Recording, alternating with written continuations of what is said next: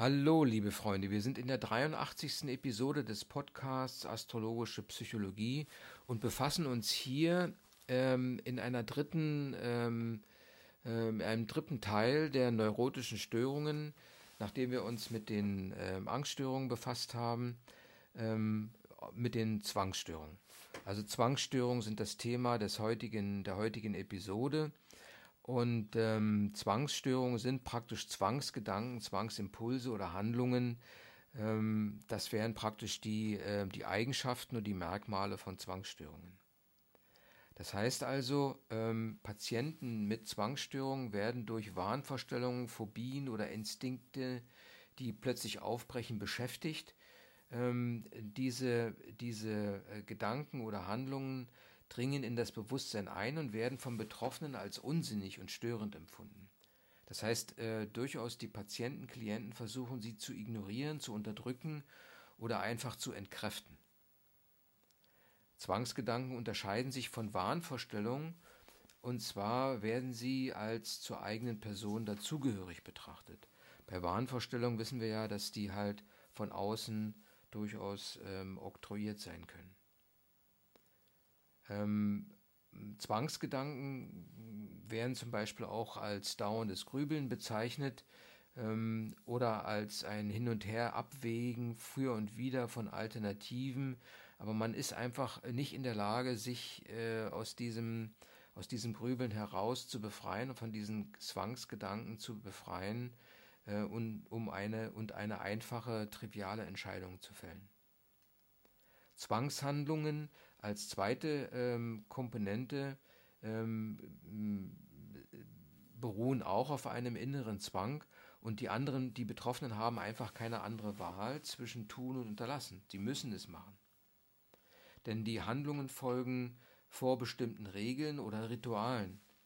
Und die Unterdrückung dieser Zwangshandlungen ähm, mobilisiert so massive Angst. Dann steht wirklich äh, zum Beispiel dass man sich die Hände wäscht äh, als Zwangshandlung oder zählen, kontrollieren ähm, oder äh, zeichnen, ähm, berühren, irgendetwas. Ähm, wenn man das nicht darf, dann entstehen dem halt große Angst. Nur Zwangsrituale bekommen mitunter eine beziehungserhaltende Funktion. Ja, auch in der Partnerschaft äh, kann das eine Rolle spielen. Ähm, Zwangs, ähm, äh, Zwangsgedanken und Handlungen können gemeinsam auftreten, sollten aber getrennt diagnostiziert werden. Voraussetzung, um diese Bezeichnung zu treffen, ist, dass mindestens 14 Tage diese Zwangsgedanken oder Zwangshandlungen auftreten und dann die meiste Zeit des Tages. Wichtig ist auch hier eine Unterscheidung zu anderen äh, psychischen Erkrankungen, dass es eine Einsicht als gibt in diese Gedanken und Handlungen als eigene Gedanken und Handlungen. Es gibt verschiedene Kategorien der Zwangsgedanken. Ähm, ich will sie einfach nur mal hier ähm, auflisten.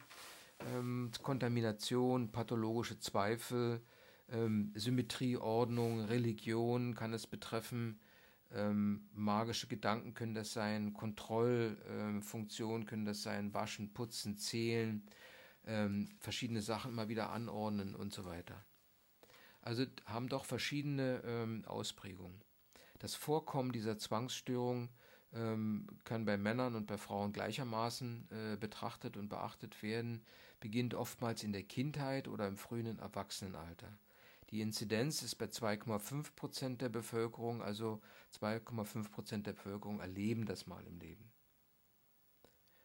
Ähm, die Ursachen hier, dafür gibt es verschiedene Erklärungen. Wieder mal die psychodynamische Variante, die lerntheoretische und die biologische Variante. Bei der psychodynamischen ähm, ähm, ähm verweist man auf eine rigide und sachbezogene Erziehung, die diese Zwangshandlungen ähm, oder Gedanken hervorgerufen hat. Oder ähm, dass, es, dass es einfach eine ähm, dass eine, eine gewisse äh, Frustrierung der kindlichen Bedürfnisse während der Analphase stattgefunden hat, äh, dass Spontanität unterdrückt wurde, eine gewisse Aggressivität, die vielleicht vorhanden war, oder auch die Motorik. Ja, zum Beispiel, ähm, was aufgeführt wurde, ist, wenn man zu früh auf den Topf gesetzt wurde ohne ähm, also dazu gezwungen wurde, kann das halt im späteren Alter eine Zwangsstörung hervorrufen. Zwangsstörungen sind aber durchaus autoprotektiv und ähm, die binden eine neurotische Angst. Also dahinter steht auch eine Angst, die entsprechend äh, betrachtet werden muss. Das wäre der psychodynamische Kontext. Beim lerntheoretischen Kontext ähm, geht es darum, dass, eine, ein, es einen angstbesetzten Stimulus gab, der ähm, letztendlich dann zu einem ähm, zu einer ähm, angstbesetzten ähm, zu einem angstbesetzten Verhalten sich entwickelt oder erlernt wird. Ja. Bei den biologischen Ursachen als drittes äh, kann man durchaus äh, auch äh, Antidepressiva nennen, die halt in den biologischen, äh, in den Organismus eingreifen und dadurch eventuell Zwangsneurosen verursachen können. Wichtig auch hier ist ähm, eine Differentialdiagnose, ähm, denn ähm, Zwangssymptome müssen und können unterschieden werden von Depressionen, denn auch bei Depressionen können Zwangsgedanken auftreten. Bei der Schizophrenie ähm, und Warnerkrankung können äh, Zwangsgedankenhandlungen auftreten. Borderline Erkrankte können vorübergehend wahn, können diese Zwangsgedanken äh, äh, wahnhaften Charakter annehmen. Oder es gibt eben organisch bedingte Störungen, wie zum Beispiel das Tourette-Syndrom. Bei der Therapie wird hier empfohlen eine Kombination von äh, medikamentöser Therapie und Verhaltens- und Psychotherapie. Hier ist vor allem der verhaltenstherapeutische Ansatz ähm, erfolgreich äh, und ähm, da geht es um die Expo Expositionstheorie, äh, Therapie und kognitive Therapie ähm, die das Ziel haben, vor allem die kognitive Therapie, eine Distanzierung zu den, äh, von den Zwangsgedanken zu erreichen. Aber ähm, mitunter auch die aufdeckende, orient, äh, aufdeckend orientierte Psychotherapie, wobei hier sorgfältig abgewegt werden muss, weil ähm, wenn, es sich im, wenn man sich in einem Vorfeld der Psychose befindet, ähm, ähm, wäre praktisch eine aufdeckende Psychotherapie kontraindiziert. Wenn man jetzt mal auf das Expositionstraining eingeht, ähm, man betrachtet zum Beispiel, jemand hat eine ähm, ähm, ähm den Zwang, die Klinke zu berühren, äh, dann geht man davon aus, dass die Berührung der Klinke die Angst und die Anspannung ähm, ähm, äh, oder dass man einfach nach einer Berührung einer Klinke sozusagen immer das, äh, den Waschzwang hat. Ähm, dann merkt man schon, wenn diese Klinke äh, berührt wird, dass die Angst und die Anspannung bei der betreffenden Person äh, wächst und dass erst diese Anspannung ähm, oder Angst äh, durch das Ritual des Händewaschens abgebaut werden kann. Wenn man jetzt so eine Situation hat, die sehr einfach beschrieben ist, aber wahrscheinlich auch ähm, so entsprechend funktioniert, dann sollte man erstmal den Patienten darüber informieren, dann ähm, ähm, ihn auch konfrontieren und letztendlich ähm, exponieren. Das heißt also, Türklinke festhalten, Verzicht auf die Waschhandlung und dann merkt man eben, äh, wie allmählich äh, ein Abfall der Angst und Anspannung stattfindet. Und das sollte man eben immer wieder üben und über einen längeren Zeitraum. Hier wird äh, über drei Monate gesprochen. Das heißt also, Zwangsgedanken sind Ideen, Vorstellungen und Impulse, die sich der Patient äh, die sich dem Patienten gegen seinen äh, Willen aufdrängen, aber die ihn ständig beschäftigen. Sie sind Teil von ihm. Zwangshandlungen, Verhaltensweisen ähm, in ritualisierter Form, also die auch stereotyp sind, mit dem Ziel, Anspannungen und Angst zu reduzieren oder abzubauen. Ähm, ähm, natürlich ähm, kommt hinzu ähm, auch ein gewisses Vermeidungshalten, dass man einfach von vornherein verschiedene Dinge vermeidet und nicht mehr aus dem Haus geht zum Beispiel. Man äh, hat festgestellt, dass äh, 50 Prozent der Zwangspatienten mit Zwangsgedanken, Zwangshandlungen durchaus auch eine Depression entwickeln können. 25 Prozent äh, dieser, dieser Patienten ähm, äh, mit dieser Störung ähm, können durchaus auch eine Schizophrenie ähm, entwickeln ähm, oder haben, ähm, haben eine Schizophrenie, Aber hier muss man sehen, dass jetzt die äh, Zwangssymptome, also Handlungen und Gedanken, sehr bizarr sind. Also so wie es jetzt mit den Wahnvorstellungen zusammenhängt, die bei der Schizophrenie auftreten können. Und dies sollte einfach ähm, exploriert und erklärt und weiter ergründet werden. Bei der Therapie geht es vor allem darum, den Patienten zu ermutigen, ähm, ähm, nicht, äh, ihn nicht allein zu lassen, äh, ihm auch zu, anzudeuten, dass halt eine äh, entsprechende Behandlung ähm, auch von 60, 80 Prozent eine deutliche Besserung erfahren werden kann. Wobei eben, wie gesagt, die Verhaltenstherapie äh, von, von großem Vorteil ist und hier die Expositionstherapie und kognitive Therapie, aber durchaus Medikamente, äh, wahrscheinlich beruhigender Art, durch den Psychiater verschrieben, können ein, die, diese äh, Psychotherapie unterstützen. So, das wäre dieser zweite große Komplex äh, der äh, Zwangsstörungen ähm, nach den Angststörungen. Und jetzt kommen wir zum dritten, das wären die dissoziativen Störungen, ähm, die noch einmal einen Schritt weiter darstellen. Bei den dissoziativen Störungen ähm, geht es äh, vor allem darum, dass Dissoziation und Somatisierung stark mit Hysterie bzw. hysterischen Neurosen verknüpft sind. Hysterie, so wurde sie früher bezeichnet, ähm, ähm, kann, kann sich artikulieren in einer Vielzahl von psychischen oder körperlichen Funktionsstörungen, ohne dass ein äh, verursachendes körperliches Geschehen vorhanden ist. Ja?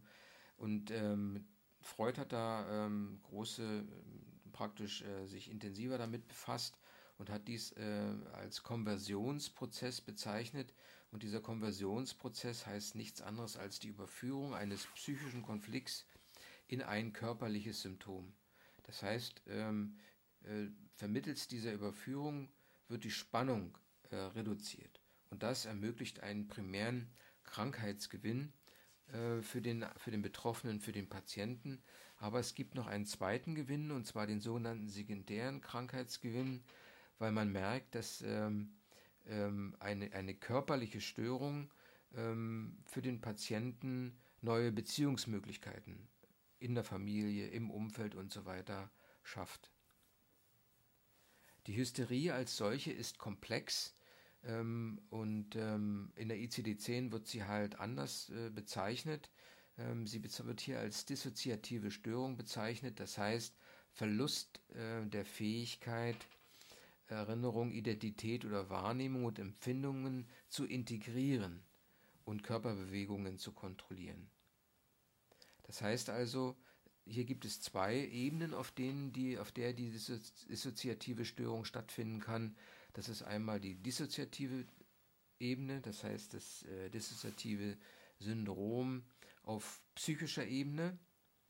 Hier gibt es halt zum Beispiel die Amnesie, oder auf der, ähm, als zweite Variante, auf der pseudoneurologischen Ebene, ähm, die dann letztendlich sogar Lähmungen ähm, hervorrufen kann, diese dissoziative Störung. Ähm, man hat allerdings festgestellt, dass bei vielen Patienten diese beiden Formen der dissoziativen Störung ähm, zugleich auftreten können. Betrachten wir mal diese beiden, beiden Ebenen. Einmal die dissoziative, was ist nun die dissoziative Störung auf psychischer Ebene. Hier gibt es verschiedene ähm, ähm, Ausprägungen, ähm, die man einfach nochmal nennt. Ähm, dissoziative Fuge zum Beispiel ist eine zielgerichtete Ortsveränderung, also Flucht mehr oder weniger. Der dissoziative Stupor, Spontanbewegungen sind verringert. Ähm, es gibt die dissoziative Trance und Besessenheit. Ähm, das kann man sagen, dass man sich von Gott ein, von einem Gott besessen fühlt, Geist oder ähm, eine unheimliche Kraft in einem wirkt. Die multiple Persönlichkeitsstörung ist ebenfalls hier einzuordnen. Und zwar ähm, hat man hier das Gefühl, ähm, oder man, man wird so wahrgenommen, dass zwei oder mehrere verschiedene Persönlichkeiten innerhalb eines ein, einzigen Individuums sind. Wobei ähm, nur jeweils ein eine Persönlichkeit in Erscheinung tritt. und aber auch die Möglichkeit besteht, dass zwischen den Persönlichkeiten hin und her geschaltet, geswitcht werden kann. Bei der zweiten ähm, äh, Variante der dissoziativen Störung, das heißt die Konversionsstörung, die jetzt pseudoneurologisch ähm, äh, zu diagnostizieren sind, hier sieht man zum Beispiel dissoziative Bewegungsstörungen, die ähm, damit zusammenhängen, dass man Lähmungen erfährt, jeder Art. Krampfanfälle können, ähm, dissoziative Krankanfälle können hier eine Rolle spielen. Das sind Ohnmachtsanfälle, Wutanfälle. Äh, Wutanfälle können sein, auch mit Kratzen, Schlagen oder Beißen. Dissoziative Sensibilitäts- und Empfindungsstörungen. Hier geht es dann darum, dass zum Beispiel ähm, äh, Wärme-Kälte-Gefühle ausgeschaltet werden und man dort ähm, verschiedene ähm, Empfindungen nicht mehr richtig wahrnehmen kann. Es wurde beobachtet, dass die verschiedenen, diese beiden Typen der dissoziativen Störung durchaus gemischt auftreten können. Wichtig hier bei der Differentialdiagnose ist, dass eine körperliche Ursache ausgeschlossen wird, wie zum Beispiel Epilepsie, Schlaganfall, ähm, MS oder andere Erkrankungen des Nervensystems. Man sollte auch klären, ob psychotrope Substanzen eine Rolle spielen. Wenn man jetzt auf die Ursachen ähm, der dissoziativen Störung eingeht, ähm, gibt es wieder die psychodynamischen vorrangig als Erklärungen. Man sieht sie als Abwehrmechanismen die Mechanismen zur Bewältigung vor allem traumatischer Erlebnisse. Das heißt, dass Ich dissoziiert Sinneseindrücke, Gedanken und Gefühle, äh, die es beim Trauma erlebt hat. Also trennt sie, zerlegt sie sozusagen. Dies erfolgt dann, und dies führt dann letztendlich im Verlauf zur Trennung zwischen erlebenden und ähm, beobachtenden ich, ich, und dies ähm, ähm, bezeichnet man auch als Depersonalisierung bzw. Derealisierung, wie man es, äh, wie wir es später nochmal erläutern, mehr detailliert erläutern werden. Es ist sicherlich sinnvoll in der traumatischen Situation äh, diese, äh, diese Dissoziation vorzunehmen, aber sobald es dann zur Gewohnheit wird, ähm, kann es durchaus krankhafte ähm, Ausmaße annehmen. Ähm, die dissoziative Störung ist oftmals eine Reaktion auf Realtraumatisierungen ähm, und demzufolge eine komplexe Folgestörung, die ähm, einfach äh, damit zusammenhängt, dass interpersonelle oder wiederholte Traumatisierung stattgefunden haben.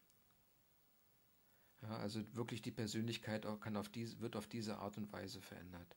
Die Therapie in diesem Zusammenhang ist äh, wieder eine Psychotherapie. Ähm, hier geht es dann vor allem um die Traumatherapie, äh, vor allem wenn die Ursache des Trauma klar ist. Dass man da wirklich auf diese Sache eingeht ähm, und man muss sehen, ähm, inwieweit die Symptome vorhanden sind. Wichtig ist hier vor allem, dass diese Symptome und das Leiden unter diesen Symptomen einfach ernst genommen werden. Ja?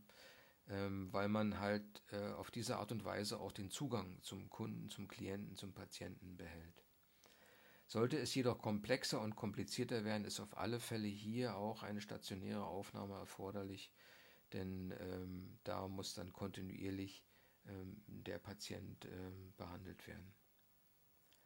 Der Verlauf solcher Erkrankungen, äh, der dissoziativen Störungen, ähm, ähm, tritt vor allem bei Frauen auf. Ja?